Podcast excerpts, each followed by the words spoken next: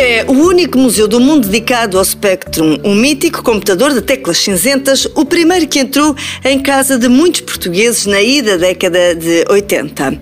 Chama-se Load ZX Spectrum e fica onde? em Cantanhete.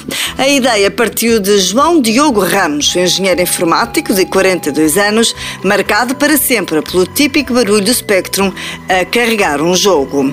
Apaixonado por este universo, criou uma vasta coleção e sugeriu à Câmara de Cantanhede, em 2019, fazer uma exposição temporária com o seu espólio. A exposição foi um sucesso, com milhares de visitantes, incluindo alguns estrangeiros. Rápido, rápido surgiu a ideia de tornar a exposição temporária num museu permanente. Instalou-se numa antiga escola primária e, depois de vários adiamentos por causa da pandemia, abriu portas em outubro deste ano.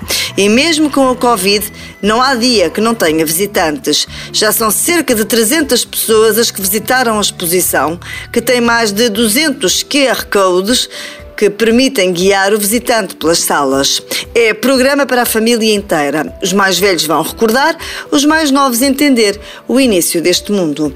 O museu está aberto todos os dias, exceto às segundas-feiras. A entrada é gratuita. Tem site loadzx.com e presença nas redes Facebook, YouTube, Twitter, Instagram e LinkedIn.